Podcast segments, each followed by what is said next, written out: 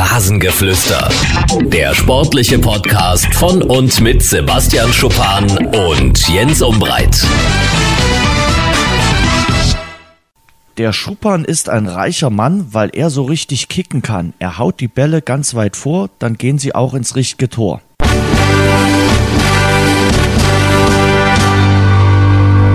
Ich glaube, meine Schüttelreime sind ähnlich kreativ zum Rosenmontag äh, wie das äh, Defensivverhalten von Dynamo Dresden gestern in den ersten 30 Minuten gegen den VfL Bochum. Also ich werde sicherlich niemals ein Büttenredner werden. Aber ich wollte äh, den Rosenmontag mit dir, Sebastian, hallo, äh, zum Rasengeflüster beginnen mit der Frage, äh, bei euch scheint ja Rosenmontag Faschingsdienstag eine bedeutendere Rolle zu spielen als jetzt hier in äh, Sachsen. Klar gibt's auch Radeburg, das weiß ich auch. Und es gibt ein paar Flecken, wo der äh, Karneval gefeiert wird, aber ansonsten ist jetzt hier nicht die große Hochburg wie in Köln und Düsseldorf. Du hast gestern Karneval gefeiert, oder? Nein, nicht gefeiert, also meiner Tochter zuliebe. Und ich bewege mich jetzt gerade auf ganz dünnes Eis. Gesagt auf ganz dünnes Eis und glaube gehört zu haben, dass wir hier den größten Karnevalszug in Bayern haben, aber wirklich ganz dünnes Eis. Kurz vorm Einbrechen. Aber wirklich ähm, war richtig was los und ähm, ja, meine Tochter hat Süßigkeiten gesammelt ohne Ende und ähm, ja, ich habe mir die ganze Geschichte angeschaut und fand es auch relativ lustig. So als einer der wenigen, der dann da nüchtern äh, unterwegs war, war auch mal wieder ganz lustig, äh, aus der anderen Perspektive das mal zu sehen. Äh, keine Ahnung, wenn ich mal beim Karneval war und äh, das ist jetzt schon leider wieder eine Weile her, dann sehe ich es natürlich aus der alkoholischen Perspektive und da habe ich dann jetzt manche Blicke auch immer wieder nachvollziehen können von anderen Leuten, die ich da so gesehen habe. Aber ich kann mir vorstellen, in Cottbus hattet ihr ja auch immer so einen Umzug und äh, Bielefeld bist du bestimmt auch mal rüber gerutscht ins Rheinland, oder? Und hast ja, dort mitgefeiert. Also wir waren also ein oder andere Mal in Köln, auch im, äh, beim Karneval, wenn es mal gepasst hat. Und das hat eigentlich in den letzten Jahren äh, eigentlich immer ganz gut mit dieser Länderspielpause im November gepasst. Von daher ähm, habe ich da das ein oder andere Mal äh, doch das ein oder andere Kölsch getrunken und ähm, finde das eigentlich ganz lustig. Also jetzt nicht so, dass ich mich unfassbar jedes Jahr freue auf Karneval und da rot markiere, aber wenn es mal passt, dann gehe ich da schon auch gerne hin, weil die Stimmung entspannt ist und äh, die Leute ganz cool drauf sind. Und hier hatte ich zumindest äh, in der halben Stunde, wo ich oder in der Stunde, wo ich war, auch das Gefühl, dass alle gut drauf waren und äh, Wetter hat gepasst, war jetzt trocken und äh, von daher meine Tochter hat ihren Spaß gehabt und äh, mir hat es auch gefallen. Euer Stadionsprecher war mit dabei, oder? Also habe ich das richtig gesehen? Und der hört hin und wieder auch das Rasengeflüster. Ich glaube, den dürfen wir da auch jetzt äh, grüßen. Äh, der war dort auf so einem Wagen, habe ich bei dir gesehen. Tobi Grimm war, war auf dem Wagen, ja, und äh, war am Mikro wie immer. Und äh, ja, hat mich dann natürlich auch erspät. Ich muss sagen, ich habe auch gewunken in dem Moment, als ich gewunken habe, war mir klar, dass er jetzt gleich auch was sagen wird. Und ähm, ja, zum Glück waren äh, viele so voll, dass sie das gar nicht mitgekriegt haben. So haben mich die Leute dann eigentlich fast negiert und äh, ich war froh, dass ich da nicht doch umzingelt wurde von äh, halbbesoffenen und äh, keine Ahnung, irgendwelche verrückten Fotos machen musste. Also so war ich mit meinen äh, Kindern ganz in Ruhe und konnte inkognito weitermarschieren. Vielleicht gibt's ja zur Belohnung, wenn ihr heute erfolgreich seid, im Montagabendspiel der dritten Liga gegen die äh, Spielvereinigung Unterhaching eine Runde Pfannkuchen wie man hier in Sachsen sagt. Also für Pfannkuchen gibt's ja ganz unterschiedliche Ausdrücke, ähm, aber Pfannkuchen ist ja das äh, Faschingsgebäck äh, schlechthin. Äh, Krapfen hier. Vielleicht, oder Krapfen bei euch, ja. Wie gesagt, in Sachsen sind's die Pfannkuchen. Wirst dich ja vielleicht noch dran erinnern. Ja, also, auf jeden hast Fall. Ja hier auch mal gelebt. Es gibt ja hier immer eine Diskussion, äh, wenn ich das sage, dann stellen sich die Leute ja was ganz anderes Richtig, vor und echauffieren sich da fürchterlich darüber, wie man das Die amerikanischen Pancakes, ne? Ja, genau. Die, das denken die eher, wenn man über Pfannkuchen ja. redet. Oder Berliner gibt's natürlich auch noch. Ja. Und ähm, ja, ist immer eine angeregte Diskussion, wenn es darum geht, aber ja, man passt sich ja an. Dann kommen wir mal zum äh, Fußballerischen. Und wir haben natürlich noch ein Thema offen und äh, das ist äh, das Handspielthema. Das wollten wir letzte Woche eigentlich diskutieren, aber wir hatten dann so viele Themen, auch die haben wir auch diese Woche, aber äh, wir wollen äh, das heute machen mit dem äh, Handspiel, weil es wirklich eine Dauerdebatte äh, gibt um Hand oder nicht Hand. Und der Regelboard äh, der FIFA hat ja jetzt am Wochenende in Aberdeen auch wieder getagt. Auch da ging es ums Handspiel, aber da wurden auch andere Beschlüsse gefasst. Äh, ich will mal ein, zwei rausgreifen. Zum Beispiel ein Beschluss, äh, bei Freistößen dürfen die Spieler der gegnerischen Mannschaft sich nicht mehr in die Mauer stellen. Also die Mannschaft, die den Freistoß ausführt, da darf sich kein Spieler mehr in die oder äh, vor die Mauer stellen, müssen mindestens einen Meter Abstand halten. Findest du das gut? Gut, weiß ich nicht. Also es ist schon immer ein Vorteil gewesen, noch wenn man zwei Mann aus der eigenen Mannschaft neben die Mauer stellen kann, weil das natürlich die Sicht des Torwarts nochmal erschwert, vor allen Dingen in die sogenannte Torwart-Ecke dann äh, zu stellen, quasi, weil wenn man da scharf hinschießt und die Jungs, die da von der eigenen Mannschaft stehen, die wüssten das ja dann, dass man in die Ecke schießt und könnten sich davor abducken oder so. Das ist dann schon schwer für einen Torwart, ne, wenn der Ball gut kommt. Und von daher ist natürlich erstmal ein Nachteil, auch wenn es jetzt natürlich nicht so arg viele Situationen im Spiel dann betrifft, aber ja, ist das denn ab sofort oder ist das ab äh, irgendeiner Saison? Nächste oder? Saison. Nächste ah, Saison. Du Saison. Äh, verfolgst das ja offenbar gar nicht, was der Regelboard so entscheidet, oder? Das ja, stand ja so ein bisschen ich, an der Woche. Ich wusste ja, letzte Woche auch nicht, dass man nicht rausgehen muss, wenn man ausgewechselt wird. So, so beschäftige ich mich damit. Und äh, apropos Auswechslung, der ausgewechselte Spieler muss das Spielfeld an der nächstgelegenen Auslinie verlassen. Bislang geschieht das ja Höhe der Mittellinie. Jetzt, und äh, das kommt mir sehr zugute, wird das sicherlich auch gemacht werden, damit die Spieler nicht auf Zeit spielen können. Denn das haben sie in der Schlussphase immer mal gerne gemacht. Und das finde ich eine gute äh, Regeländerung. Ja, das finde ich auch nicht schlecht. Das finde ich auch ein bisschen unsäglich, dass sich da Leute ewig feiern lassen und dann noch die Fans abklatschen und noch zu jedem Spieler hingehen und sich noch einen Po-Klapser abholen da von jedem Spiel. Das ist mir auch ein bisschen äh, zuwider und äh, deswegen, das unterstütze ich auch. Das mit der Mauer finde ich schade, weil das echt ein gutes Mittel war, um, um ein bisschen Verwirrung zu stiften. Jetzt kommen wir zu unserem Lieblingsthema absichtliches oder unabsichtliches Handspiel. Egal ob absichtlich oder unabsichtlich, jedes Tor, was mit der Hand erzielt wurde, wird ungültig erklärt. Also äh, das hat äh, der FIFA-Board jetzt auch nochmal beschlossen. Ich glaube, das macht auch Sinn. Also egal, ob du jetzt angeschossen wirst mit der äh, Hand dann den Ball über die Linie längst. Ich glaube, Handtreffer will beim Fußball niemand sehen. Das macht äh, absolut Sinn. Ja, bin ich dabei. Bist du auch dabei bei der Maßnahme, die äh, Julian Magelsmann gesagt hat, der gemeint hat, man sollte wirklich nur danach gucken, ob ein Spieler absichtlich den Ball mit der Hand berührt. Und da frage ich mich, wie soll das der Schiedsrichter feststellen?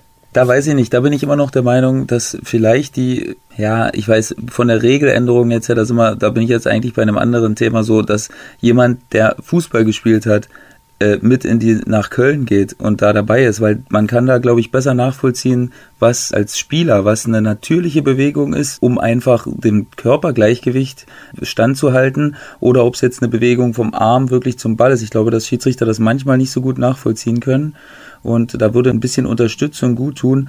Aber ich glaube, wenn wir das weiter so machen, dann wird es immer wieder diese Grauzonen geben, wo man sagen kann, hey, das ist jetzt, das wäre aber so gewesen und äh, wenn die Hand Spannung hat und wenn sie nicht Spannung hat, mein Gott, wer soll denn das in der Schnelle des Spiels sehen? Das ist sau schwer und ich glaube, wir brauchen einfach eine einheitliche Regel, die einfach nachzuvollziehen ist denn das ist dann für die Schiris auch wirklich ein unsägliches Thema, glaube ich auch. Also das, das verstehe ich total, dass äh, die sich da auch verunsichert fühlen. Die Spieler sind sowieso auch verunsichert. Ich bin ja selbst äh, einer, der seit Jahren jetzt mittlerweile, äh, wenn ich mal eine Flanke blocke, dass ich die Arme immer auf dem Rücken halte, schon alleine, weil ich natürlich nicht will, dass mir da einer an die Hand schießt, weil manchmal hast du natürlich die Hände, du musst die ja an der Seite vom Körper haben, wenn du sie die jetzt nicht absichtlich auf dem Rücken schnallst. Irgendwo müssen sie ja sein. Also ist ja nicht so, dass, dass man die abschneiden kann. Von daher ähm, ja, ist es wirklich ein sehr, sehr schwieriges Thema und ich weiß aktuell wirklich nicht, wie die Lösung da sein soll. Also ich bin gespannt. Ich glaube nicht, dass wir das so vereinfacht kriegen, dass, dass dann alle sagen, hey, damit, äh, damit können wir jetzt gut umgehen. Ich kann mir das beim besten Willen nicht vorstellen. Hm. Aber da sind wir beim Thema. Äh, das hatte mich auch äh, auf die Diskussion dann gebracht, die ich jetzt nochmal anregen wollte. Bei dem äh, Champions League Hinspiel zwischen Schalke und Manchester City, da fand ich, hatte der Gegenspieler, wo das Handspiel dann bestraft wurde von Manchester City, im Strafraum ja auch die Hand fast schon am Rücken. Er konnte sie sich ja quasi gar nicht abhacken und trotzdem wird dann dort Elfmeter gepfiffen. War für mich ein absolut zweifelhafter Elfmeter da. Ja, das, das meine ich ja. Ich meine, die Schiris, wir haben ja auch immer so Besprechungen vor der Saison. Ne? Und das, das haben die sich aber auch noch angeguckt. Ja, das ist ja also das Video, so. Das da habe ich ja auch manchmal im Gefühl, wenn du diese Besprechung hast, du besprichst das dann mit den Schiris, die wurden davor auch gebrieft und die geben dieses Briefing, was die hatten, dann quasi in die Mannschaften weiter und versuchen anhand von Beispielszenen das dann noch zu verdeutlichen. Und ähm, dann sind sie manchmal selber ihrer Linie da nicht so richtig treu. Da ging es dann damals immer um, ist da Spannung im Arm oder nicht? So quasi, wenn Spannung im Arm ist, dann erwartet man die Berührung mit dem Ball so ist es, wäre es dann folgerichtig äh, absichtliches Handspiel. Und wenn der Ball gegen einen leblosen Arm oder gegen einen lockeren Arm geht, dann äh, würde man das äh, laut deren Meinung nicht erwarten und deswegen wäre es ein unabsichtliches Handspiel. Aber wer soll denn das vor allen Dingen ohne Schiri jetzt bei uns in der dritten Liga zum Beispiel wer, oder in der zweiten Liga, die kriegen es ja nächstes Jahr dann auch. Aber wer soll das denn sehen in der Schnelle der Zeit, ob das ein lockerer Arm ist oder ein harter Arm ist oder das ist alles viel zu kompliziert, glaube ich. Ja, ehrlich jetzt mal. Die Fantasie hat jetzt gerade mit mir Gassi gespielt, aber okay. Äh, wir sind wieder äh, beim Fußball. Ja, äh, und dann gibt's ja dann noch welche, die sagen, äh, jedes Handspiel zu bestrafen.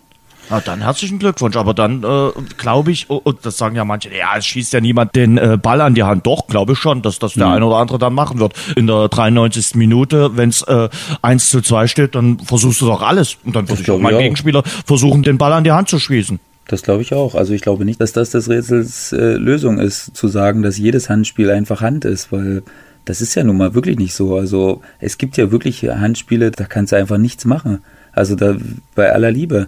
Aber das eben rauszufiltern ist verdammt schwer und wie gesagt, ich glaube nicht, dass es eine Lösung gibt, mit der alle zufrieden sein werden. Ich fand, früher war Fußball wirklich ein einfaches Spiel. Ich glaube, das hat man mit dieser Handregel hat man das auch nochmal verkompliziert. Und äh, ich glaube, das muss man wieder einfacher gestalten. Auch damit ihr es äh, wieder versteht und damit ihr wisst, okay, es gibt eine klare Linie, das ist Hand und das ist keine Hand. Also ich finde, das ist sehr, sehr schwammig. Also bei manchen Schiedsrichtern wird äh, da Handspiel gepfiffen, bei manchen dann wiederum nicht. Und ich finde, da tut es Not, wieder eine klare Linie zu fahren ich kann dir auch noch mal ein Beispiel sagen, wo es auch verdammt schwer ist. So bei Szenen, wenn ein Ball die Grundlinie runtergespielt wird und man versucht, mhm. eine Flanke mit einer Grätsche zu blocken, ne, zum Beispiel, oder ein Ball, der nach innen gespielt wird, mit einer Grätsche zu blocken, versucht das mal ohne Arme. Das muss mir meiner zeigen, wie das geht. Also mit Arme unten oder Arme auf dem Rücken. Der Arm ist der Stabilisator vom Körper. Das ist so schwer. Und wenn dir den dann einer ranschießt, das ist wirklich, da kannst du nichts machen. Also wirklich bei aller Liebe, das ist so schwer. Und ähm, das sind so Szenen, wo man wirklich differenzieren muss. Aber wie ich gesagt habe, also es ist für mich, es ist undenkbar, dass die große Mehrheit mit neuen Regeln sagen würde, ja, stimmt, das ist jetzt viel einfacher und das wird jetzt äh, das Handspiel oder die Handspielregelung äh, revolutionieren. Ich glaube, da sind wir noch ganz, ganz weit weg und ich weiß gerade eben ehrlich gesagt auch keinen Rat, wie es großartig anders sein sollte, weil das die alten Regeln alles verkompliziert haben, das ganze Thema, wie du sagst.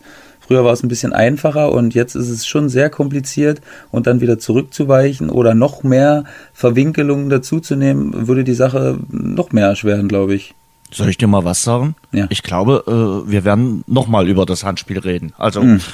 ich denke mal, das Thema holen wir nochmal auf die Agenda und es wird uns wieder einholen und wir werden uns wieder trefflich streiten über irgendein Handspiel, was dann irgendeiner pfeift und äh, sagen, Nee, hätten wir anders gesehen. Aber das ist äh, eine Thematik, die uns wieder einholen wird. Überhaupt das auch mit den Videoschiedsrichtern, wobei jetzt am Wochenende ja fast alles ordentlich äh, lief äh, mit den äh, Videoschiedsrichtern. Wenn wir mal davon absehen, äh, dass es äh, bei einem Spiel wohl eine gelbe Karte für jemanden gab, der sie gar nicht äh, verdient gehabt hätte. Aber das soll jetzt gar nicht unser Thema sein. Kümmern wir uns mal um die Vereine, äh, ich glaube, wo heute kein Karneval gefeiert wird. Äh, ich glaube, da wird es auch keinen Rosenmontagsumzug äh, geben ich gehe mal fest davon aus, weder in Dortmund und schon gar nicht in äh, Gelsenkirchen. Fangen wir mal an äh, mit äh, Borussia Dortmund. Den gleitet die Meisterschaft aber mal gediegen aus der Hand. Vor äh, ein paar Wochen, also Anfang Februar, hatten sie noch die Möglichkeit, drei Titel zu gewinnen. Und jetzt sind wir Anfang März und sie werden keinen einzigen gewinnen. Ich denke mal, Borussia Dortmund kann glücklich sein, wenn sie am Ende unter den Top 4 der Bundesliga landen. Und äh, ich muss eins sagen, am Freitagabend das Beste, an dem Spiel vom BVB waren die Sätze des sportlichen Beraters Matthias Sammer. Der hat es nämlich auf den Punkt gebracht. Äh, Zitat, die sind unreif, einfach unreif. Das Spiel wurde nicht sportlich entschieden, sondern im Kopf. Recht hat er, der Matthias Sammer. Ja, aber ich meine, der hat natürlich auch, also ich meine, dass du jetzt sagst, unter den Top 4, das ist natürlich schon, ne, Jens, das sind schon neun Punkte Abstand zum dritten. Also das ist schon ein Brett und ich glaube. Soll ich dir mal sagen, wie die letzten Spiele von Borussia Dortmund ja, verlaufen ich weiß das. Ich habe besonders das auch gesehen, das Spiel am Freitag und ich Nee, das stimmt, aber das war mm, erbärmlich. Das Spiel am Freitag, nee, fand ich nicht, Jens. Ich fand es wirklich nicht erbärmlich. Ich fand eigentlich, dass in der Hinrunde hätte Dortmund das Spiel niemals verloren, weil sie eigentlich die bessere Mannschaft waren und auch die besseren Chancen hatten und äh, normalerweise, wie gesagt, das Spiel niemals verlieren dürfen. Und natürlich Sebastian, hat Sammer da recht. Ganz ehrlich, wenn du nicht gegen Nürnberg, äh, Augsburg und Düsseldorf, wenn du gegen die drei Truppen nicht gewinnst, dann hast du es auch einfach nicht verdient. Dann wird Bayern München erneut mit Recht Meister. Das muss man ganz einfach sagen. Und da hat ja, Matthias Sammer recht. Jens. Das unreif. Ist halt das ist einfach unreif. Das werden wir sehen, ja, aber das hat auch nicht immer was mit Qualität zu tun. Klar, ist im Moment vielleicht müssen sie ein bisschen Tribut zollen der ganzen jungen Spieler, die sie haben. Die fangen jetzt natürlich irgendwann an zu überlegen und die Bayern kommen immer näher und äh, im Moment ist es ein umgedrehtes Spiel wie in der Hinrunde. Die Bayern scheinen super stark, scheinen sehr, sehr stabil zu sein und äh, kommen mit einer unfassbar breiten Brust und mit unglaublich überlegen geführten Spielen. Und Dortmund hat eben halt gerade Probleme. Und klar, jetzt gegen die kleineren, das tut natürlich doppelt weh, wenn du gegen die nicht gewinnst, aber wie gesagt, zwei individuelle Fehler äh, wieder vor den Toren äh, gegen Augsburg. Und äh, wie gesagt, ich bin mir sicher, in der Hinrunde hätte Dortmund das Spiel niemals verloren, so wie es gelaufen ist. Und im Moment läuft es ein bisschen gegen sie und da müssen sie sich jetzt wehren und da müssen sie so schnell wie möglich wieder in die richtige Spur kommen. Jetzt kommt natürlich das Tottenham-Spiel. Mal gucken, Reus ist wieder fit. Ich bin sehr gespannt. Ich erwarte nichts und äh, kann dann quasi nur überrascht werden. Aber in der Bundesliga müssen sie jetzt wieder ziehen. Ich meine, Bayern hat jetzt auch noch das Liverpool-Spiel in anderthalb Wochen dann vor der Brust. Da werden sie vielleicht auch nochmal vor oder nach dem Liverpool-Spiel äh, ein Spiel vielleicht federn lassen und da müssen sie eben wieder da sein. Das ist, kann auch schnell gehen und du bist wieder in der Spur. Und äh, ja, im Moment ist natürlich gerade eine schwere Situation, das erste Mal jetzt in der Saison, aber da würde ich jetzt glaube ich nicht sagen, dass da die, dass die Dortmunder da jetzt vor Angst in die Knie gehen, sondern das ist jetzt gerade eine Phase, wo sie sich wehren müssen und dann kommen sie da auch wieder raus, bin ich relativ sicher. Also ich finde, äh, der BVB steckt äh, auch aktuell in einer Krise. Jetzt können manche sagen, haha, das ist eine schöne Krise, wenn du äh, die, zweite Niederlage in der Bundesliga kassierst. Ja, die Zeiten haben sich da leider auch ein bisschen gewandelt. Also vor ein paar Jahren bist du halt mit 60, 65 Punkten Meister geworden. Das wird in dieser Saison nicht ausreichen. Und wenn die Bayern in dieser Saison Meister werden, dann herzlichen Glückwunsch für die Konkurrenzfähigkeit der Bundesliga. Denn was man so prognostizieren kann, die Bayern werden sich im Sommer verstärken stärken, werden noch besser werden und äh, die Wahrscheinlichkeit äh, in den nächsten zwei oder drei Jahren dann für eine andere Mannschaft Meister zu werden, sinkt rapide. Also ich finde, in dieser Saison war die Wahrscheinlichkeit relativ hoch, dass es die Bayern mal nicht schaffen, aus unterschiedlichsten Gründen. Und ja, wie gesagt, der BVB hatte die Chance, hat neun Punkte hergeschenkt, wirklich neun Punkte. Und ähm, da darf man dann schon von einer leichten Krise definitiv sprechen. Aus Aber du tust jetzt so, als wenn es schon entschieden ist. Ne? Klar, hat, äh, gebe ich dir total recht, Bayern äh, hat im Moment natürlich die besseren Karten, zumal sie das äh, direkte Duell auch noch zu Hause haben. Und äh, im Moment glaubt natürlich erstmal wieder keiner an Dortmund. Aber Dortmund hat absolut die Qualität, wieder dahin zu kommen, wo sie waren. Und jede Mannschaft fährt mal durch eine Krise in der Saison. Und äh, Bayern hatte eine riesige Krise und ist jetzt total erstärkt wieder rausgekommen. Und Dortmund hat eben jetzt gerade ihre schwache Phase und da müssen sie sich wieder rausarbeiten. Da hilft denen auch keiner und da soll ihnen auch keiner helfen. Das müssen sie allein schaffen und da haben sie auch die Qualität zu. Und von daher gebe ich dir schon recht, dass Dortmund wahrscheinlich am Ende Zweiter wird im Moment, aber es würde mich nicht wundern, wenn sie jetzt trotzdem sich wieder fangen und dann äh, wir trotzdem noch ein spannendes Duell haben. Und selbst wenn Bayern dann am Ende Meister wird, dann haben wir doch wenigstens eine spannende Saison gehabt, was wir schon Ewigkeiten nicht mehr hatten. Und ähm, da müssen wir jetzt nicht immer sagen, dass, dass da noch irgendwelche andere Vereine äh, dann äh, die Chance nicht genutzt haben. Wer kann denn realistisch in der Bundesliga Meister werden? Kann ja nur Dortmund und Bayern im Moment. Die anderen sind meilenweit davon entfernt, oh. Meister zu werden oder Meister ja, werden und zu können. Das ist aber kein gutes Merkmal. Äh, und ich denke mal, das wird die nächsten Jahre nicht viel besser werden. Und, ähm, aber ja, wer ist gesagt, denn in Spanien zum Beispiel? Wer kann denn da realistisch Meister Atletico werden? Atletico Madrid, Real Madrid, okay, Barcelona. Aber Wie oft war denn Atletico, hat denn Atletico dann wirklich Aber die, die haben es unter Diego Simeone, also ich weiß es jetzt nicht ganz genau, aber sind auf jeden Fall unter Diego Simeone schon äh, Meister geworden. Also äh, und das äh, auch in den letzten fünf, sechs Jahren. Also da bin ich mir relativ sicher. Äh, ja, klar, aber da sind es auch nur eine Mannschaft mehr.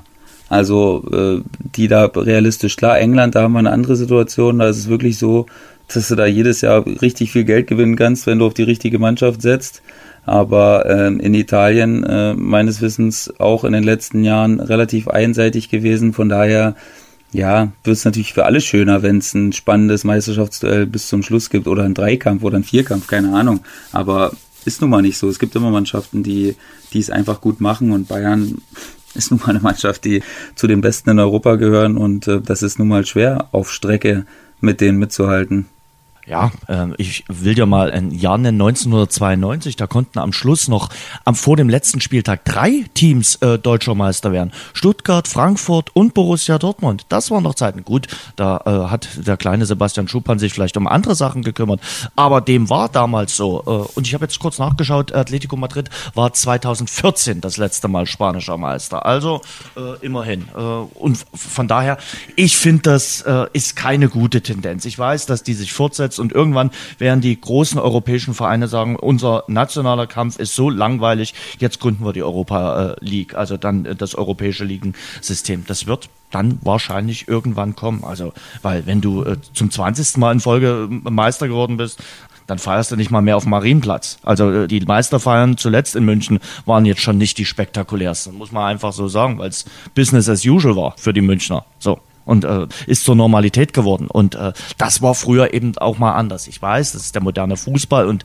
ja, äh, ich soll mit meiner früher war alles besser Stimmung jetzt hier nicht reinplatzen, aber dem ist so. Und in dieser Saison war halt die Möglichkeit groß, dass man mal hätte eindringen können in die Phalanx des FC Bayern. Und nach der Hinrunde sah es ja auch ganz gut aus für Borussia Dortmund, aber aus meiner Sicht haben sie es treffend hergeschenkt. Äh, und ich finde, und da bleibe ich dabei, Matthias Sammer war der beste Mann am Freitagabend in Augsburg mit seiner knallharten Analyse. Da saß wirklich jeder äh, Satz saß da punktgenau und hat äh, die Situation bei Borussia Dortmund haarscharf beschrieben. Ich hoffe, er sagt das dann auch in äh, Dortmund genauso und äh, sie nehmen sich seine Worte zu Herzen beim BVB. Ja, aber denkst du denn, dass in Dortmund, ich bin mir relativ sicher, dass Michael Zorg und äh, Lucien Favre und auch Sebastian Kehl dann da auch klare Worte finden. Also ich bin mir sicher, dass die damit jetzt nicht vollends zufrieden waren mit der Vorstellung. Also das ist ja auch klar. Wenn du jetzt gegen drei abstiegsbedrohte Vereine nicht in Sieg einfährst, dann äh, ist klar, dass du damit nicht zufrieden bist. Also das ist logisch. Das wird auch von 1 bis äh, 30 vom Kader von Borussia Dortmund damit keiner zufrieden sein.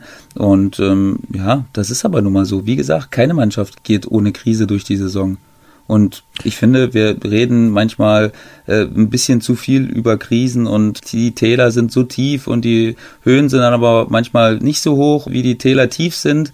Und ähm, deswegen gehört das dazu, Jens. Das ist so. Es kann nicht nur, nur äh, bergauf gehen im Sport. Das gehört dazu. Die sind so jung.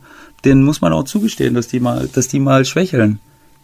Auf jeden Fall. Also, äh, und wie gesagt, das war die zweite Niederlage in der Bundesliga. Äh, Wenn es den FC Bayern nicht gäbe, wäre es eine formidable äh, Ausgangsposition. Aber die Bayern gewinnen momentan halt alles, mit Ausnahme dieses Auswärtsspiels in Leverkusen. Und in Leverkusen kann man momentan, glaube ich, auch verlieren. Aber es gönnen sich momentan eben auch ein paar wichtige Spieler beim BVB eine Auszeit und wirken auch überspielt. Wenn ich zum Beispiel an Witzel denke, dem, glaube ich, auch mal eine kleine Schaffenspause gut tun würde tun könnte. Ja, und äh, du hast die genannt, äh, Sagadu oder Ashram Hakimi. Äh, da zeigt sich eben, warum Hakimi ausgeliehen wurde von Real Madrid. Weil es eben für Real Madrid bei ihm auch offenbar noch nicht ganz reicht, weil er offensiv brutale Qualitäten hat, aber defensiv, das war jetzt, glaube ich, der dritte oder vierte Voll, äh, Fehler in Folge, der zu einem Gegentor äh, bei ihm geführt hat in kürzester Zeit.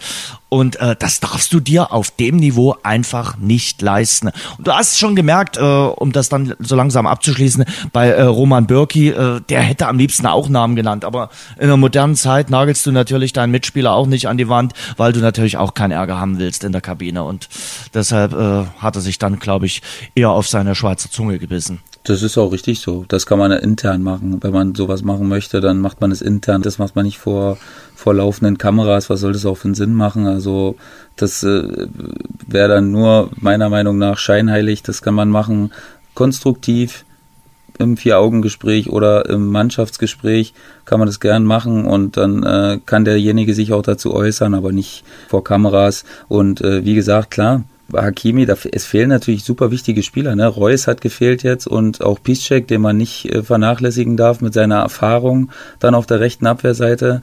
Ähm, da erwartet man dann vielleicht auch aufgrund seiner überragenden Leistung in der Hinrunde von Hakimi zu viel. Der wird immer von rechts nach links geschoben, links nach rechts und man erwartet immer, dass der überragend spielt und keine Fehler macht. Aber wie du sagst, der ist eben noch jung und nicht umsonst ausgeliehen, äh, weil man eben da riesiges Potenzial sieht, aber das eben noch nicht ausgeschöpft wurde. Und jetzt hat es richtig gut gemacht und hat jetzt eben auch mal ein paar Fehler gemacht, klar. Und Sagadu, Mann, wir überreden, der ist 19, glaube ich. Gefühlt ist der schon drei Jahre im Kader oder so, aber der ist immer noch 19.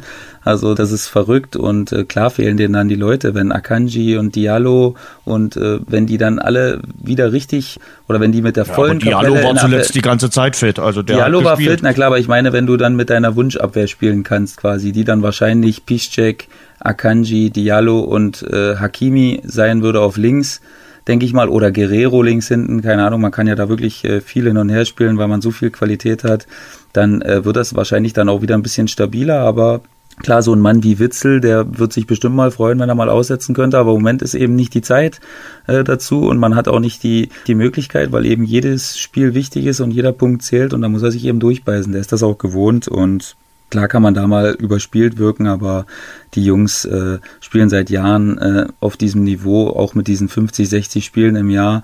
Unfassbar, wenn ich daran denke, aber die sind das gewohnt und die schaffen das und da können die sich auch selbst, äh, während man immer spielt, kann man sich aus so einem Loch wieder rausholen schauen wir mal. Also ich ja. bin da eher skeptischer äh, als du und äh, ja, ich rechne äh, morgen im äh, Rückspiel gegen Tottenham. Äh, Harry Kane ist bei Tottenham wieder mit dabei, mit gar nichts. Also ich denke mal, man wird ausscheiden, man scheidet hoffentlich mit Anstand aus, äh, aus deutscher äh, Sicht gesehen. Aber dann können die Dortmunder wenigstens noch lächeln und sagen, hm, unserem Rivalen, unserem äh, Erzrivalen geht's ja noch viel schlechter. Äh, und äh, das ist dann aus Dortmunder Sicht wahrscheinlich dann noch die gute Nachricht, denn äh, Schalke 04 hat für einen neuen Tiefpunkt äh, gesorgt an diesem Wochenende.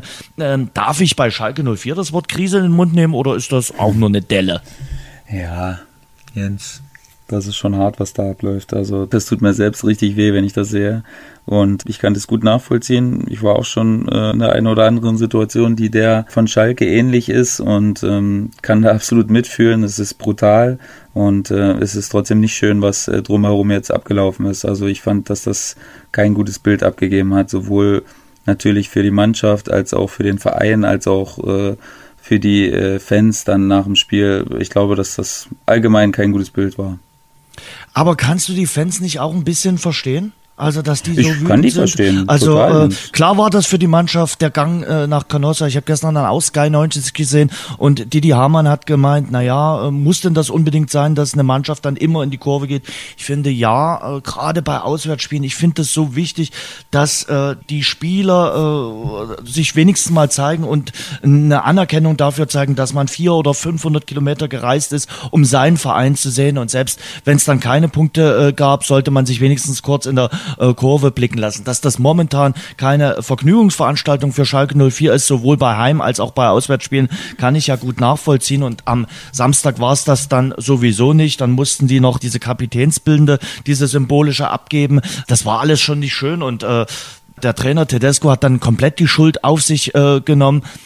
Ich finde, man muss jetzt einfach möglichst schnell eine Lösung finden, ob es mit Tedesco weitergeht, äh, der ja im letzten Jahr noch der absolute Wunschtrainer, da hat man in Schalke gedacht, jetzt haben wir endlich auch unseren Kloppo gefunden, scheinen sie offenbar doch nicht gefunden zu haben.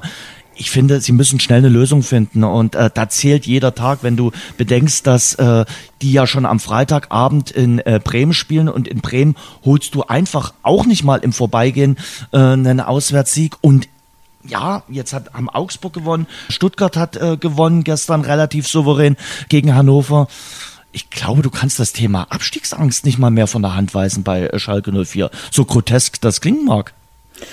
Ja, das waren jetzt äh, natürlich super viele Themen, die du angeschnitten hast. Dann räumen wir das Ganze mal auf. Also klar, erstens kann ich die Fans verstehen ähm, und ich finde auch, dass man dass sie ihren Unmut äußern können, sei es durch äh, Pfiffe, sei es durch natürlich äh, Gesten und so, das ist, gehört alles dazu, das muss man auch über sich ergehen lassen, weil man natürlich genauso gut nach Siegen die Ufta Ufta anstimmt und sich da natürlich feiern lässt, das ist logisch, aber das muss alles auf einer Ebene sein, wo das auch was bringt, weil Jens, ich sag's dir ganz ehrlich, noch kein einziger Spieler hat in seinem Leben besser gespielt, nur weil er von den Fans nach dem Spiel da äh, zusammengeschissen wurde und da stehen musste zwei Minuten und sich absolute Hasstiraden angehört hat von natürlich unfassbar aufgewühlten Fans nach einem Spiel.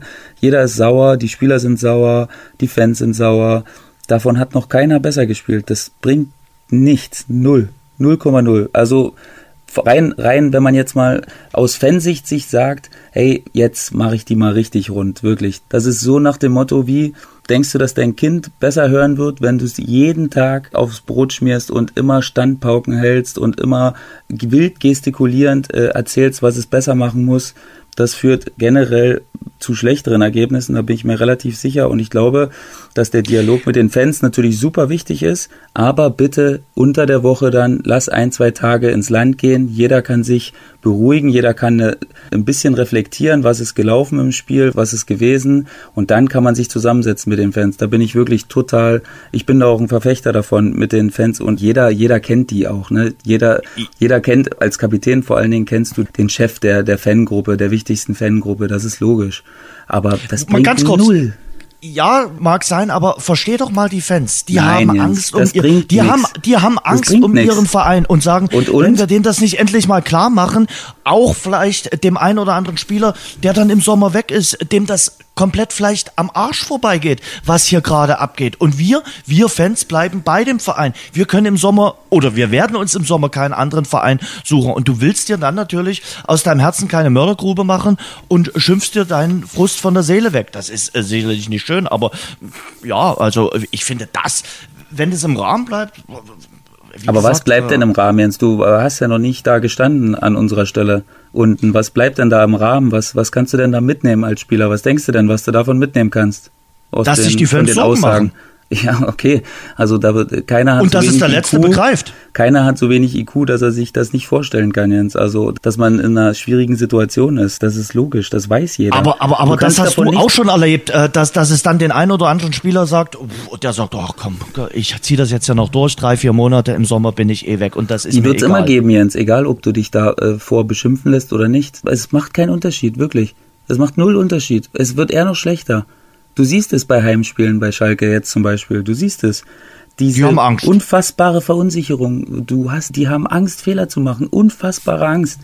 Jeder Fehlpass, jede schlechte Aktion, das geht immer weiter runter. Die sind so klein mit Hut nachher am Ende des Spiels. Und äh, deswegen, ich glaube, dass es sehr schwer ist für die Fans, da natürlich ruhig zu bleiben. Vor allen Dingen jetzt nach so einer Negativserie, wo man natürlich Spieler hat, die selber einen anderen Anspruch an sich selbst haben und auch an die Ergebnisse des Vereins. Das ist logisch.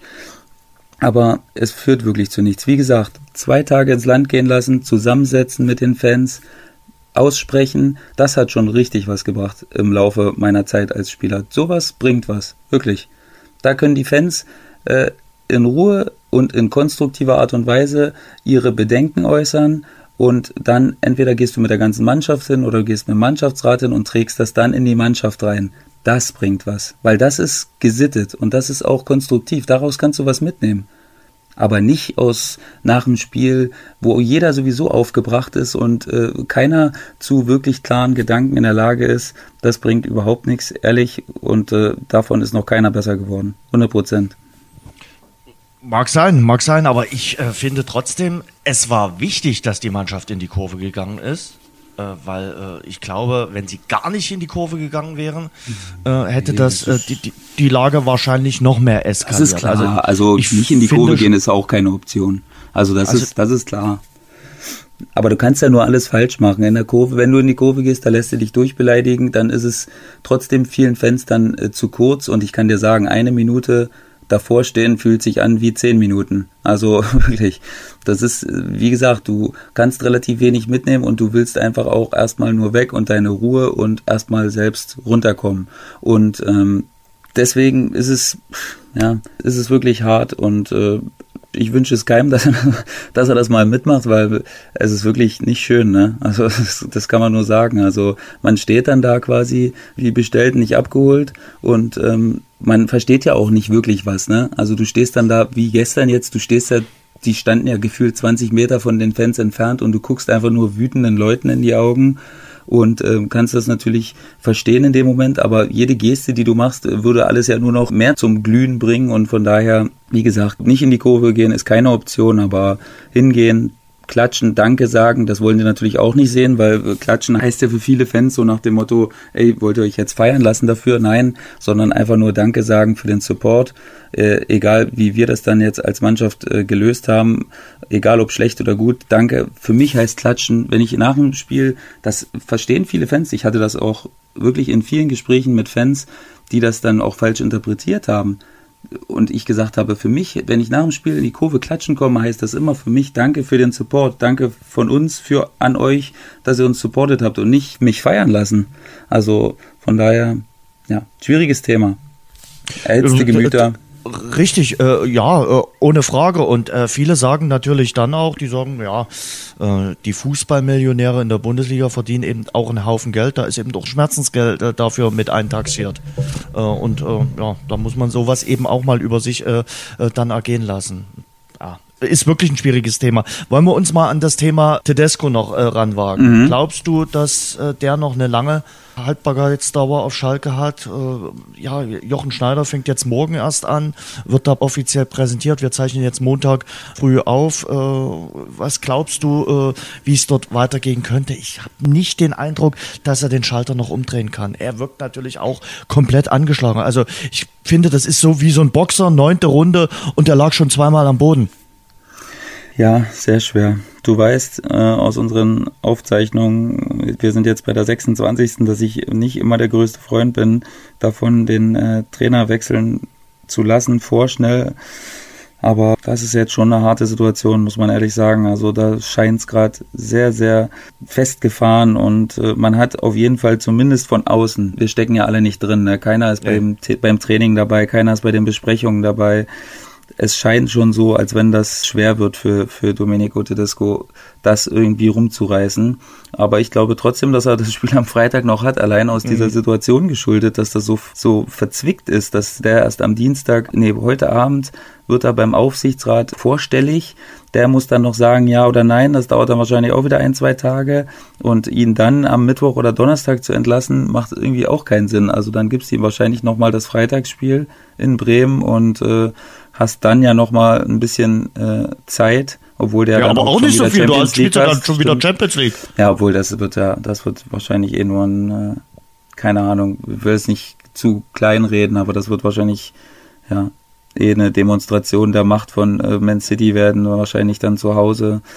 Und äh, von daher kann man sich dann doch relativ schnell wieder aufs Bundesligaspiel konzentrieren danach. Und ja, also für den äh, Jochen Schneider, der jetzt zumindest der breiten Öffentlichkeit nicht so bekannt ist, ist das natürlich ein absolutes Brett, was er da jetzt schon bohren muss als erste, als erste Aufgabe. Ne? Das ist schon, also als Nichtschwimmer ins äh, Meer geschmissen zu werden quasi. Also schon wird schon eine äh, Belastung, so eine Bewährungsprobe für ihn ins offene Meer bei 13 Grad. Also das muss man wirklich sagen. Also ja.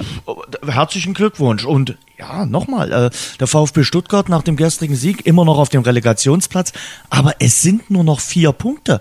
Also äh, man kann die Situation jetzt sich auch nicht mehr schön äh, saufen irgendwie bei Schalke 04. Ich glaube, end, die sind endgültig jetzt im äh, Kampf um den Klassenhalt angekommen.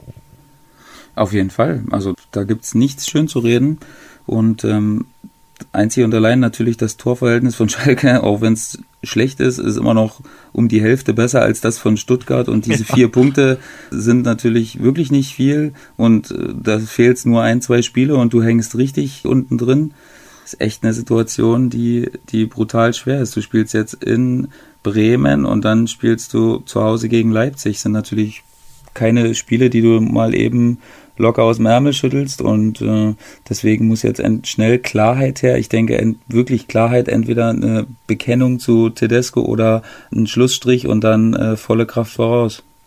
Können wir uns von Nürnberg und Hannover verabschieden? Also wenn ich Hannover gestern gesehen habe, äh, fällt es mir schwer daran zu glauben, dass die nochmal äh, die Wende schaffen sollen. Auch unter Thomas Doll, der dann gesagt hat, das, was wir abgeliefert haben, das hatte mit Bundesliga nichts zu tun. Ja, dann herzlichen ja. Glückwunsch. Also ich glaube, da geht nichts mehr. Der, die Qualität reicht auch einfach nichts aus. Also äh, das wird nichts mehr. Also ich glaube wirklich, dass man da jetzt kein großes Risiko eingeht, wenn man sagt, dass die zwei direkten Absteiger feststehen. Da hat man einfach null, null Prozent Gefühl, dass da von welcher Seite auch immer noch so ein Endspurt äh, kommen kann. Und Thomas Doll hat es ja schon mit einem im Interview mit einem wie soll, was, wie soll man das beschreiben? Das war ja, der hat ja permanent gelächelt im Interview, aber so ein verzweifeltes Lächeln, weil so nach dem Motto, er weiß jetzt schon nach vier oder fünf ja. Spielen nicht mehr, was er machen soll. Also da scheint es wirklich vieles im Argen zu liegen und ähm, ja, wenn jemand wie Thomas Doll und viele belächeln ja Thomas Doll immer so ein bisschen, aber der hat ja schon Erfahrung als Trainer, ne? Also jetzt nicht so, dass der seit gestern irgendwo Trainer ist und äh, wenn so jemand jetzt schon absolut ratlos nach ein paar Wochen scheint, wir äh, lesen ja da gerade im Kaffeesatz, also dann ist es schon ein Zeichen, kein gutes auf jeden Fall. Äh, ich will noch eine andere Thematik besprechen in der Bundesliga. Mhm. Hast du es mal in deiner Karriere erlebt, dass sich äh, Sportdirektor und äh, Trainer nicht so besonders gut verstanden haben? Ja, auf jeden Fall. Öfter. Ja? Öfter, ja. Also ich würde fast sagen, öfter als äh, dass sie sich überragend verstanden haben fällt jetzt natürlich auf, du weißt, wohin ich will, äh, ja. VfL Wolfsburg, Labadia und äh, Schmatke. Bei Schmatke scheint es auch so ein bisschen Usus zu sein. Mit Dieter Hecking hat er sich richtig gut verstanden. Aber mit Slomka überhaupt nicht und das war erfolgreich in Hannover. Und mit Stöger auf der Zielgeraden ging es dann auch nicht mehr. Und mit Labadia eben auch nicht. Er hat ja jetzt in der letzten Woche dann auch mal Klartext öffentlich geredet. In der vorgehaltenen Hand wussten das wohl viele schon äh, beim äh, VfL Wolfsburg, dass Labadia und äh, äh, Schmatke jetzt nicht immer auf einer Wellenlänge liegen und sich jetzt privat nicht äh, so häufig äh, treffen miteinander.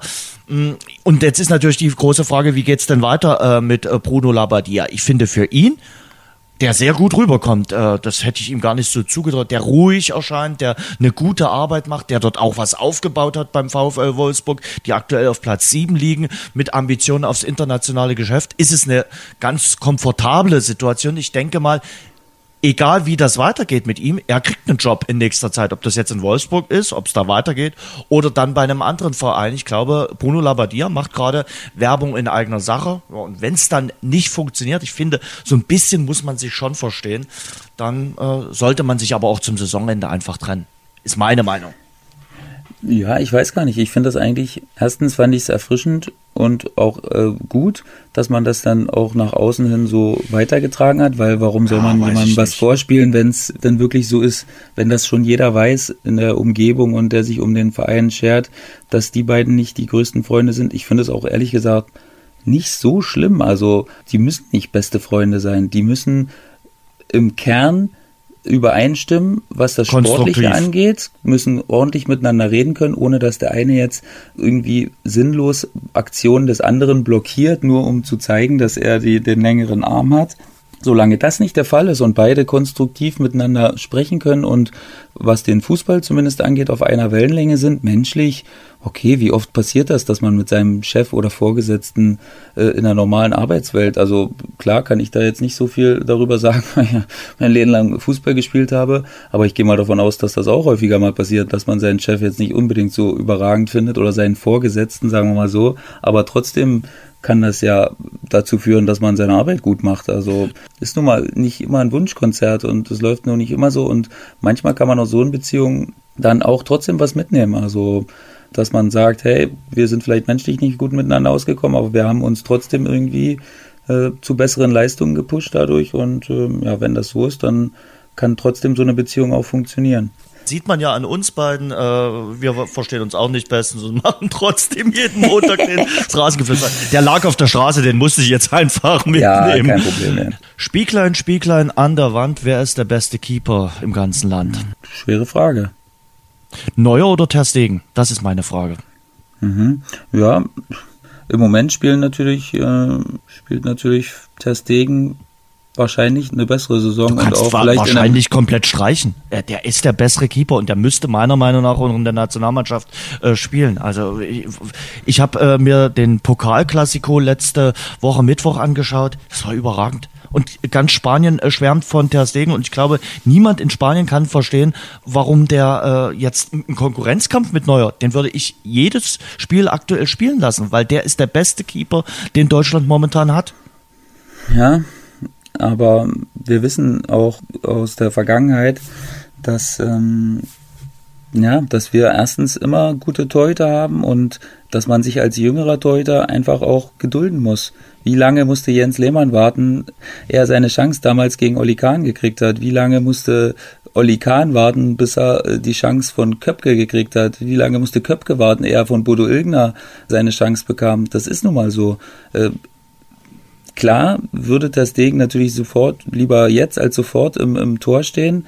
Und ich glaube aber, dass Joachim Löw das einzuschätzen weiß. Also ich glaube, dass er weiß, wie gut Testegen ist, aber dass eben auch Neuer wahnsinnige Verdienste für die Nationalmannschaft hat und das immer eine kleine Rolle im Hinterkopf von Löw spielt. Ich lese gerade das Buch von Joachim Löw und er ist schon jemand, der sehr extrem dankbar ist, was natürlich gut für die Leute ist, die, die mit ihm viele Siege gefeiert haben und relativ schlecht für die ist, die, oder für die ist, die äh, hinten dran sind und äh, sich das noch nicht verdienen konnten oder sich überhaupt noch nicht die Chance verdienen konnten, für ihn gute Leistung abzurufen. Von daher mh, mm, ist ein zweischneidiges Schwert. Äh, ich kann alle verstehen, die sagen, dass das Degen im Tor stehen muss, aber äh, ich finde, dass man durchaus die Erfolge und die Taten von Manuel Neuer äh, ein bisschen honorieren darf. Telefonierst du noch mit Nokia-Telefon? Nein. Das meine ich ja damit. Vor 10 oder 15 Jahren waren Nokia-Telefone auch das Nonplusultra und damit telefoniert auch keiner mehr. Was zählt das noch, äh, der Erfolg von vor vier oder fünf Jahren? Es, äh, oh nee, das ist doch, noch nicht so lange her, um, um, um, die, um die so aktuelle Form. Es geht um die aktuelle Form und da finde ich, ist Ter Stegen äh, der, der bessere äh, Keeper. Äh, und Joachim Löw hat ja selbst am Samstag in der Halbzeitpause äh, beim zweiten Klassiko dann gesagt, es wird einen Konkurrenzkampf geben. Na, Gott geb's. Also, weil wie gesagt, ich denke, alle auf der ganzen Welt äh, denken sich, was machen die denn in Deutschland? Äh, der Keeper vom FC Barcelona, der überragend hält, der wirklich überragend hält. Äh, der FC Barcelona steht nicht nur wegen äh, Messi, Suarez und äh, Co. und Dembele, der auch richtig gut spielt in den letzten Wochen an der Tabellenspitze, sondern auch wegen Ter Stegen. Also, das glaube ich ehrlich gesagt nicht, Jens, dass das jemand was? denkt. Dass das jemand in der Welt, also andere Leute in der Welt das denken. Weil jeder, also wenn du jetzt Leuten aus, keine Ahnung, aus anderen Ländern sagst, ey, Manuel Neuer ist unsere Nummer eins, dann sagen die, ja, geil. Also warum nicht? Der ist, der hat einfach nur eine unfassbar schwierige Zeit gehabt. Er war ein Jahr verletzt, war davor über jeden Zweifel erhaben. Da hat überhaupt nichts an Manuel Neuer gerüttelt vor seiner Verletzung, gar nichts. Da haben wir immer gesagt, wir haben überragende Leute hinter Neuer, aber Manuel Neuer ist der beste Torhüter der Welt. Dann ist er zurückgekommen aus einer Verletzung, hat die WM gespielt und war da natürlich nicht auf dem höchsten Niveau, was es geben konnte, weil es eben spitz auf Knopf war. Und, ähm, Weil du da schon die falsche Entscheidung getroffen hast. Ja, das okay, das sei dahingestellt. Aber du, wir reden ja jetzt nur über Manuel Neuer gerade. Oder ich rede gerade nur über Manuel Neuer. Der konnte nicht bei 100 Prozent sein, unmöglich. Und du kannst es ihm aber auch nicht vorwerfen, dass Löw ihn dann ins Tor gestellt hat, weil er wird ihn gefragt haben und er sagt, ja, na klar will ich spielen und dann lebst du auch mit den Entscheidungen. Und jetzt ist er eben wieder auf der Suche nach seiner Topform. Und du weißt, es gibt ein Sprichwort, äh, was natürlich nicht immer 100% stimmt, aber solange wie du verletzt warst, solange brauchst du auch wieder halbwegs, um wieder auch zu deiner Topform zu kommen. Und ich glaube, das sollte man ihm schon zugestehen. Bei aller Liebe. Ich sag ja auch nicht, dass Manuel, äh, äh, dass Manuel Neuer schlecht ist, aber. Nee, äh, nicht schlecht ist, aber dass du sagst, der ist die klare Nummer eins und jeder ja, würde sich aber, in, aber, auf der Welt fragen, also 100 Prozent nicht. Also ich glaube, äh, für mich ist, äh, wenn es um den besten deutschen Torhüter aktuell geht, äh, Ter Stegen wirklich die klare Nummer eins, die klare. Also da, da würde ich mich auch äh, festlegen. Also äh, das ist meine Meinung. Also, wenn du das anders siehst, äh, ich sehe die auch nicht äh, momentan auf einer Linie. Also das ist, äh, da ist Ter Stegen wirklich ähm, äh, ein Schnitt besser, weil, weil er wirklich dazu beiträgt, dass Barcelona dort steht, wo sie stehen und er wirklich überragend gespielt hat, auch in den beiden Klassikos. Primär in dem vergangenen Mittwoch. Da hat er in der ersten Halbzeit ein paar Dinger rausgehauen. Äh, die, das war Wahnsinn. Also ist meine Aber wenn Meinung. ich jetzt eine Frage stellen würde, Jens, und ich sehe das jetzt komplett aus Spielersicht, wenn du dir jetzt einen Torwart aussuchen könntest für eine Situation, wo ein Stürmer aufs Tor zuläuft äh, und du müsstest, es ginge um dein Leben, also ich würde Neuer ins Tor stellen in der Situation. Äh, wenn ich die Wahl hätte zwischen den beiden, würde ich Neuer ins Tor stellen, weil das nochmal eine andere Präsenz ist gerade, äh, von der körperlichen Seite her auch und einfach so von der Aura. Der Stegen hat unfassbar zugelegt in den letzten Jahren und ist auf einem mega Level, auf jeden Fall. Ich will das nicht kleinreden, aber ich sage, wenn es um mein Leben gehen würde, für die eine Situation, ich würde Neuer nehmen. Es wird ja nicht um dein Leben gehen. Äh, dann Nein, wird's so, nicht, aber ich sage ich nur, wenn du den im Tor siehst und wer den noch nicht richtig live gesehen hat, also auf dem Fußballplatz, das ist ein unfassbarer Schrank, ist das. Und wenn der, wenn du aufs Tor zuläufst und der steht drin, dann sieht das Tor unfassbar klein aus und der unfassbar groß. Und er hat dann noch diese Aura, diese ruhige Art, dieses, dieses ruhige Selbstverständnis. Ich will damit nur sagen, ähm, nee, ich will nicht Marc André Testegen hier kleinreden, sondern Doch, machst du. eher, nee, mache ich gar nicht. Ich will eher sagen, dass dass wir uns daran erinnern sollten, äh, wer Manuel Neuer vor der Verletzung war und dass es nicht seine Schuld ist, dass er noch nicht wieder 100% auf seinem Top-Niveau ist. Das dauert einfach das braucht einfach seine Zeit. Aber mit keinem anderen Spieler der, dieser Welt wäre man so nachgiebig und würde sagen, ja, du brauchst noch und so. Äh, bei vielen anderen Spielern würde man sagen, nee, äh, Konkurrenzprinzip. Und das wird aus meiner Sicht äh, auf der Torhüterposition da außer Kraft gesetzt, weil man auch noch sagt, ja, Manuel Neuer ist halt unser Kapitän. Ist, ist meine Meinung. Äh, dann stelle ich dir noch eine Fangfrage, weil wir gar nicht mhm. groß über die äh, zweite Liga heute gesprochen haben und weil ja. wir jetzt auch schon auf die Zielgerade gehen. Wenn du äh, die Wahl hättest, einen äh, Stürmer, äh, Modest, Terode oder Cordoba, von den drei Chlorreichen beim ersten FC Köln, wen würdest du dir denn auswählen? Terode. Terode? Ja. Ich glaube, ich würde Modest wählen. Ja, natürlich Allein schon, weil ich mit ihm zu jedem, äh, zu jedem Karnevalssitzung hingehen könnte und äh, das Karnevalslied auch schon gebongt wäre. Nee, ich, äh, ich finde, ich, bei mir würde auch die Wahl zwischen Modest und Terrorde finden. Wobei ich eben bei Terrorde noch nicht so wirklich weiß, ist das jetzt der Spieler für die Bundesliga? Also wenn ich abgestiegen wäre in die zweite Liga, würde ich mir sofort Terrorde holen, weil der ist die Garantie, dass du irgendwann wieder oder dass du sofort wieder aufsteigst. Äh, aber seine Qualität in der ersten Liga hat er halt noch nicht und unter Beweis gestellt. Das hat Modest schon. Das stimmt. Auf jeden Fall. Das kann man auch nicht anders sagen, aber ich bin mal wirklich gespannt, wie es wäre, wenn äh, Terodde mal wirklich eine kontinuierliche Chance in der ersten Liga kriegt. Und klar sagst du, bei Stuttgart hat er die gehabt. Stimmt auch, aber das ist eben dann erste Liga ist eben schwierig, weil dann wieder ein anderes System gefahren wird und Terodde ist nicht der typische Spieler, mit dem man umschaltet oder mit dem man äh, Konter fährt. Das ist natürlich dann immer eine Sache, wenn du aufsteigst mit einer Mannschaft, dann bist du natürlich in der ersten Liga erstmal ein kleiner Fisch und äh, spielst natürlich erstmal aus einer gesicherten Abwehr heraus und erstens kommst du da nicht so zu so vielen Chancen wie in der zweiten Liga, wo du die absolut spielbestimmende Mannschaft bist, viele Eingaben bringst, natürlich genau Teroddes Gebiet und ähm, von daher kann ich das schon verstehen, warum das so ist. Ich glaube, wenn jetzt zum Beispiel mal wenn man mal ein Experiment wagen würde und Terodde, keine Ahnung, zu Gladbach äh, lotsen würde oder zu, keine Ahnung, zu irgendeiner Mannschaft, die halbwegs zu ihm passen würde, die aber oben weiter mitspielt, dann glaube ich schon, dass der, dass der da auch seine Tore machen würde. Keine Ahnung, ob der jetzt so viele wie in der zweiten Liga, natürlich nicht, aber der weiß, wo das Tor steht. Und wenn du weißt, wo das Tor steht, kannst du in jeder Liga äh, Tore schießen, aber es fällt natürlich viel schwerer, wenn du bei einer Mannschaft spielst, die wirklich viel hinten drin steht und er ist jetzt wirklich nicht der prädestinierte Stürmer, mit dem man Gegenstöße äh, vorträgt. Wird auf jeden Fall äh, sehr spannend werden, wie es äh, mit dem Sportskameraden äh, Terodde dann weitergeht. Ich glaube, der erste FC Köln, darauf können wir uns festlegen, ist auf gutem Wege äh, in die Bundesliga und kann heute sehr entspannt äh, Rosenmontag feiern. Vor ein paar Wochen äh, hat man da auch da gebe ich dir jetzt ein bisschen recht, äh, den Kollegen Anfang, das habe ich von so einigen Kölner Stimmen gehört, äh, von auch äh, Fans des 1. FC Köln, da hat man den dann schon in Frage gestellt. Da habe ich gesagt, mal schön langsam, schön langsam, alles gut. Und jetzt haben sie in den letzten drei Spielen neun Punkte geholt und alles ist im Lot beim 1. FC Köln. Man ist Tabellenführer und ich lege mich fest, ganz, ganz mutig. Ich glaube, der erste FC Köln wird aufsteigen in die Bundesliga.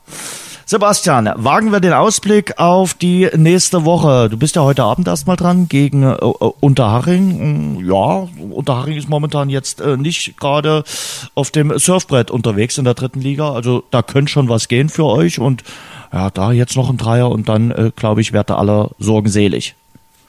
Ja, na klar. Aber wie du das jetzt schon sagst, das macht mir ein bisschen Angst, weil ähm, wie ich habe ja schon öfter gesagt, Unterhaching, eine meiner Lieblingsmannschaften in der dritten Liga. Ich will die jetzt nicht unsäglich stark reden hier, aber das wird ein richtig, richtig schwieriges Spiel, weil die Qualität haben einfach und na klar, jetzt sind sie schlecht rausgestartet und ähm, stehen auch ein bisschen mit dem Rücken zur Wand, wenn sie nochmal oben reinstoßen wollen. Aber äh, ja, also wir wissen, was auf uns zukommt, sagen wir mal so. Und wir lassen uns jetzt nicht unbedingt blenden oder, oder sagen wir mal, wir blenden das aus, wie die letzten Spiele von Haring gelaufen sind, sondern äh, sehen das als, als Spiel wie, wie jedes andere und wollen unser, unser Ding durchbringen. Und äh, deswegen hoffe ich, wie du natürlich sagst, dass wir das Spiel gewinnen, weil dann haben wir Braunschweig in Braunschweig, was sicherlich ein schönes Spiel ist weil da die Euphorie wieder ein bisschen entfacht ist und da einfach stimmungstechnisch auch ein bisschen was drin sein wird. Und ähm, ja, da haben wir jetzt das erste Mal, dass wir mal zwei Spieler, dass ich zwei Spiele habe von einer auf die nächste Aufzeichnung. Wunderbar. Ja. Gibt es das Wiedersehen mit André Schubert in äh, Braunschweig? Äh, ah, apropos, äh, da gibt es Sachen, wo ich mich größer, wo ich mich mehr drauf freue als äh, darauf. Warum nur? Äh, lass uns äh, noch ein, Wort zu einem anderen Ex-Trainer von dir sagen. Läuft noch nicht so richtig mit Norbert Meyer und dem KfC Oerding, oder? Also. Au. Ja. Nee, das läuft. Das läuft überhaupt nicht. Und ähm, ich kenne ihn ja wirklich ganz gut und habe das Spiel auch gesehen live. Und äh, also es war wirklich, es war wirklich beschämend. Und ich habe es in seinem Gesicht gesehen, dass er sich ganz, ganz arg zusammenreißen musste, nicht da sehr ausfällig zu werden. Und ich weiß genau, wie es in der Kabine am nächsten Tag ablief.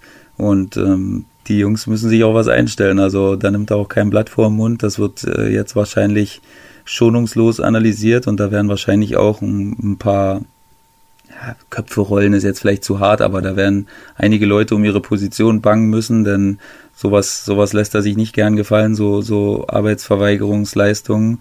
Und ähm, deswegen bin ich echt gespannt, wie das jetzt abgeht, weil es war ja nicht die erste hohe Niederlage, die Irding dann doch einstecken musste. Ne? Das zieht sich ja jetzt schon so ein bisschen wie ein, wie ein roter Faden äh, durch die Saison, dass man immer mal wieder Spieler hat, wo wirklich überhaupt nichts geht, gar nichts und man da auch null PS auf den grünen Rasen oder auf die Straße bekommt und ja, äh, ist echt interessant äh, zu sehen, wie, wie sich das entwickeln wird. So, gut. Also, dann grüßen wir schön André Schubert am äh, nächsten Wochenende Nicht. in Braunschweig und äh, für mich geht's dann am Sonntag nach Fürth. Spielvereinigung Kräuter Fürth. Das ist das erste Auswärtsspiel unter dem neuen Cheftrainer Christian Fjell.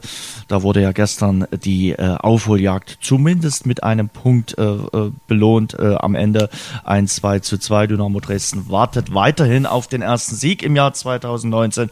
Aber ich hatte zumindest den Eindruck, in der zweiten Halbzeit war es mal wieder ein richtiges Dynamo-Heimspiel. Auch von der ganzen Akustik, vom Engagement, von der Emotion Emotionalität, dass nicht alles Gold war, was glänzt, das ist oh, ohne Frage, das hatte ich gleich am Anfang gesagt, das Defensivverhalten, speziell in der ersten halben Stunde, äh, das war überdenkenswert und das ist eine große Baustelle und ich glaube, an der muss man arbeiten.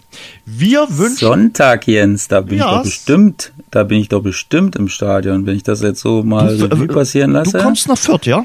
Ne, weiß ich nicht, aber es könnte ja passen. Wir spielen Samstag und wir haben zwei englische Woche und spielen dann noch Dienstag in Meppen direkt. Ähm, aber Fürth ist ja wirklich ein absoluter Katzensprung von Würzburg. Also das sind ja 45 Minuten fast nur. Ja, also dann bitte. Also 13.30 Uhr Rohnhof, da haben wir eine Verabredung, würde ich mal sagen, Vielleicht. oder? Also wenn, wenn sich das organisieren lässt, dann äh, sehen wir uns auch endlich mal wieder und ähm, ja. Machen ein, ein kurzes Selfie und äh, tragen dann noch äh, die Gesprächsrunde aus, wer der beste deutsche Keeper ist. Äh, dass ja, das natürlich Marc-André Ter Stegen ist. In diesem Sinne, Sebastian, ich wünsche dir trotzdem einen schönen Rosenmontag und äh, dass es dann noch einen Krapfen gibt und äh, heute Abend ein erfolgreiches Spiel gegen die Spielvereinigung Unterhaching. Vielen Dank an euch fürs äh, Zuhören, dass ihr uns abonniert, äh, überall, wo es äh, gute Podcasts gibt und äh, mehr von uns gibt's auf rasengeflüster.de und ihr findet uns bei Twitter oder bei Instagram und ihr könnt uns, wie gesagt, gerne auch weiterempfehlen. Wir wünschen euch eine schöne erste Märzwoche und hören uns wieder am nächsten Montag in alter Frische. Sebastian, ja. eine schöne Woche dir. Mach's gut, Jens. Ciao. Das war das Rasengeflüster für diese Woche. Nächsten Montag sind die Jungs wieder zurück. Alle Infos findet ihr im Netz unter rasengeflüster.de.